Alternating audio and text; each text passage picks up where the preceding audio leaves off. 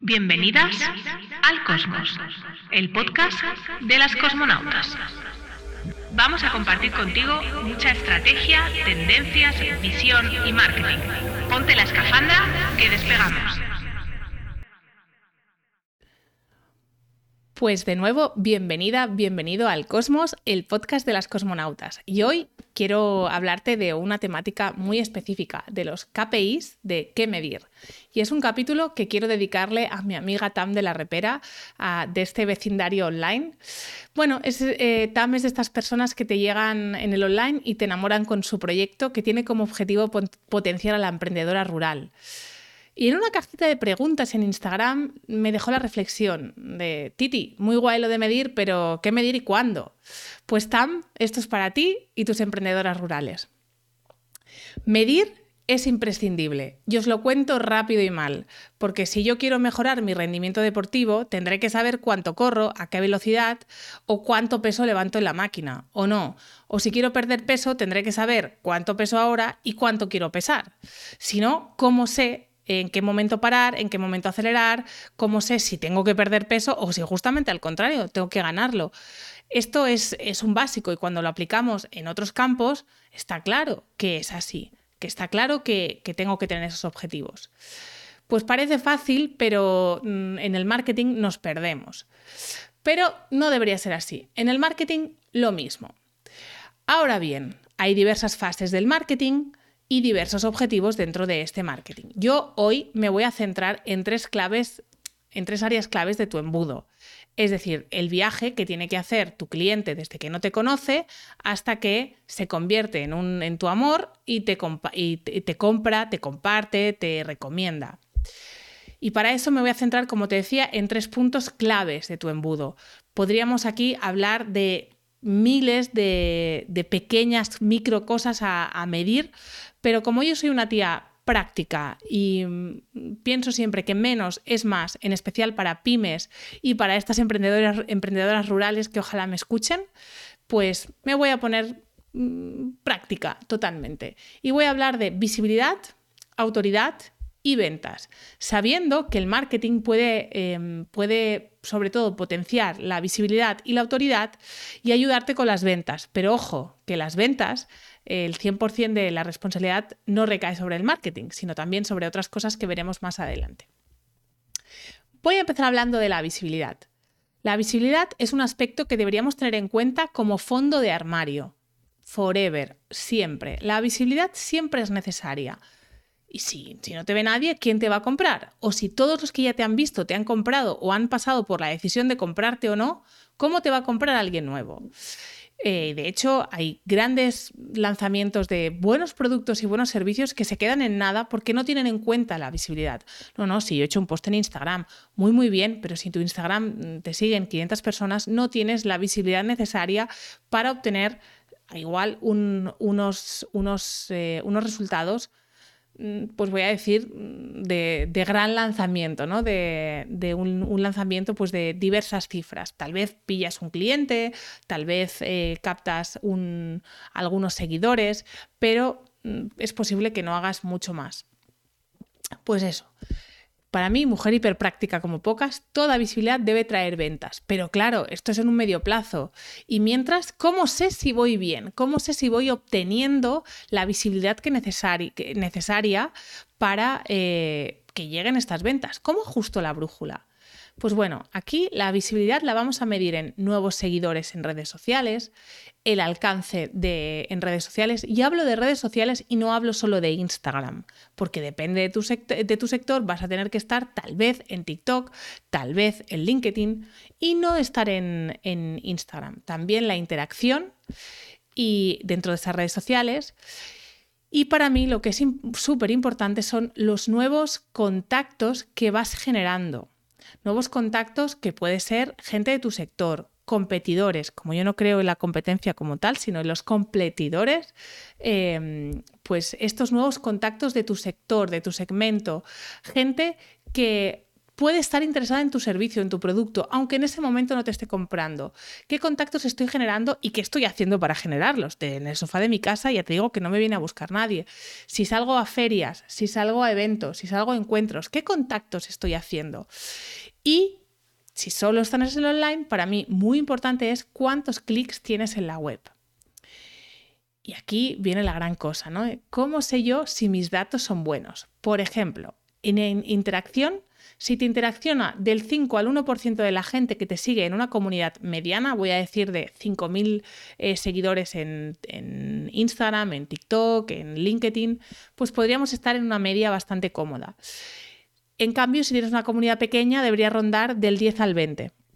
El alcance ronda del 20% más o menos en todas las redes, pero ya tú sabes el dichoso algoritmo, y en especial en Instagram a día de hoy, que eh, este 20% a veces dispara y es un 40% y a veces, eh, o, un, un, 100%, y a veces eh, no llega ni a un triste 5%.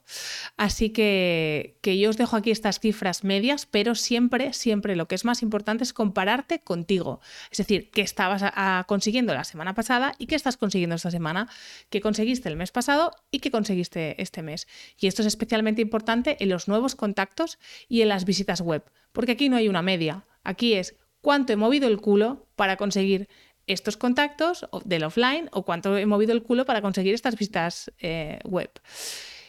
Vamos a pasar al siguiente punto, la autoridad. Y le voy a añadir aquí otro concepto, la relevancia, que no es exactamente lo mismo. Relevancia es justamente ¿Por qué tu usuario te tiene que comprar ahora y no mañana? ¿Por qué es importante que te compre ahora? Por ejemplo, si soy la wedding planner de moda, pues es obvio, te tienen que comprar lo antes posible porque tengo una agenda a tope y si puede ser que no te pueda eh, coger como cliente. Esto es escasez, porque si no, o me compras o no me tendrás. O si, por ejemplo, en enero quiero cambiar mi estilo de vida y contrato una coach nutricional, pues hay, eh, aquí una ventana de oportunidad donde hay mucha gente que quiere cambiar su estilo de vida en enero o en septiembre. Por tanto, em, soy relevante porque la ventana de oportunidad se da allí. También puedo ser relevante porque he hecho un lanzamiento y en este momento estoy ofreciendo un producto o un servicio que no voy a ofrecer en otro momento o que no lo voy a ofrecer en esas condiciones. Bueno, también eh, tenemos que construir esa relevancia con nuestra comunicación. De hecho, podemos construirla con nuestra comunicación. Y la autoridad es aquello que los otros perciben de mí. Y esto, como puedes imaginar, no se construye de hoy para mañana. La, la autoridad offline, que también es uno de los grandes temas, la autoridad offline no pasa directamente al online y viceversa. Es decir, mi madre no tiene ni idea de quién es Dulceida y estaremos todos de acuerdo que es una autoridad para algunos, algunos aspectos en el online. O, por ejemplo, Carlos González, que aquí en Cataluña se lo conoce mucho porque es un pediatra muy conocido especializado en lactancia, no tiene redes. Es decir, su autoridad offline no ha pasado al online. Aún así, ahora cada vez más veo vídeos eh, de, sus conferencias utilizados en, como Reels, como TikToks, como vídeos de YouTube, como Shorts.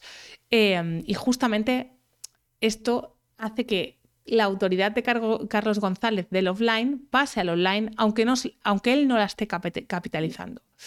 Pues justamente si tienes una autoridad offline muy importante, vas a tener que trabajar la online. Y a ver, ¿cómo medimos todo esto?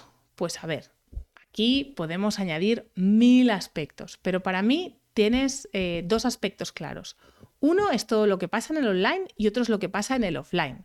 Lo que pasa en el online, por ejemplo, tasas de apertura de tu newsletter, em, añadidos al carrito, oportunidades de venta, citas em, que te hayan pedido a través de tu Calendly, de tu link de, de pedir citas o mails que te hayan llegado pidiendo un presupuesto. Y en el offline tendríamos entrevistas, prensa, colaboraciones en congresos, en encuentros, ya sean online o offline, son estos dos mundos. Y aquí te voy a hablar de qué tasas medias son las que deberías conseguir. Pues la tasa de apertura de tu newsletter, es decir, cuánta gente está abriendo tu email, es verdad que aquí los más puristas me dirán que eh, con el cambio de iOS 16 ahora las tasas de apertura no son tan, tan, perfectas. Te hago un resumen. Eh, Apple desde hará unos meses decidió que no iba a compartir con los CRM, es decir, con las bases, con, los programas que usamos para enviar los emails, no iba a compartir información, es decir, si alguien te abre desde un iPhone, pues es probable que te pierdas eh, si te están haciendo, si te están abriendo o no, pero aún así sigue siendo un buen dato para medir. Si tu tasa de apertura es sobre el 20%, tienes un aprobadillo justo. Es lo que hacen las empresas grandes, que tienen bases de datos muy grandes y poco cualificadas. Yo te diría que si tienes eh, una marca personal, aspiraría a tener de un 30 a un 40% de media pero la excelencia es más de un 40%. De hecho, mi tasa de apertura media de las newsletters sobrepasa el 40%. Y sé que no soy ejemplo que me dedico a esto, pero la de mis clientes ronda del 30 al 40. Si estás por debajo, yo me preguntaría qué podemos mejorar.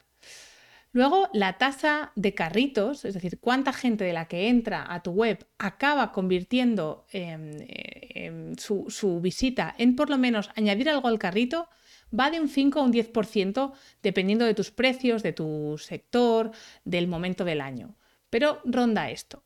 Y luego lo que es importante también medir es las oportunidades de venta, peticiones de entrevista, prensa, eh, contactos de un nivel 2 para entendernos, eh, para medir esta relevancia y autoridad. Y esto, igual que en la fase anterior, esto solo vas a poder medirlo comparándote contigo mismo. Es decir, ¿qué conseguiste el mes pasado? ¿Qué conseguiste el año pasado? ¿Qué conseguiste el trimestre anterior? Y compararlo con el actual. Y para acabar, otro factor súper importante a medir son las ventas. Y ojo, que cerrar la venta no es 100% responsabilidad del marketing. Aquí también puede tener mucho que ver el sistema de ventas, el producto, la relevancia del momento y por supuesto la visibilidad. Si tú tienes el mejor sistema de ventas, el mejor producto, pero no te ve nadie, no vas a vender. Y aquí podríamos hablar, pues, por ejemplo, de tasa de conversión, podríamos hablar de cierre de ventas en, en llamada de venta, podríamos hablar de facturación, de crecimiento. ¿Y aquí qué tasa media es la tasa de conversión de una web? Pues la tasa media en España está por debajo del 1%, ronda el 1%, pero por debajo. Yo, que soy un poco mm, exigente, me gusta que esté un poquito por encima del 1%, aunque soy consciente de que es complicado. En especial si estamos haciendo campañas de anuncios, es complicado estar por encima del 1%, pero eh, soy exigente en esto. Luego, los cierres de venta. Tus cierres de venta eh, deben rondar eh, pues el, del 30 al 35, que es donde está el mercado. A mí en marcas personales me gusta que el cierre de ventas, es decir, en una reunión de ventas, cerremos el 50%. Y luego tenemos facturación y crecimiento, que como en el resto de, de aspectos, pues solo vas a poder compararte contigo y ver si este crecimiento tiene, eh, tiene, sentido respecto a años anteriores. Igual que la facturación y lo que es más importante para mí, la rentabilidad, porque puedo facturar muchísimo y tener tantos gastos que acabe debiendo dinero. Esto confieso que a mí me ha pasado. Pues Tam, espero haberte solventado pues estos aspectos de medición, de KPIs y también a todas eh, estas emprendedoras rurales que vienen de tu mano. Cualquier duda, siempre estoy en Instagram y nos vemos en el siguiente episodio. Hemos llegado al final del trayecto. Disfruta de la visión del cosmos. No te olvides de compartir tu aventura en redes y seguirnos para otros vuelos. Hasta el próximo viaje, cosmonauta.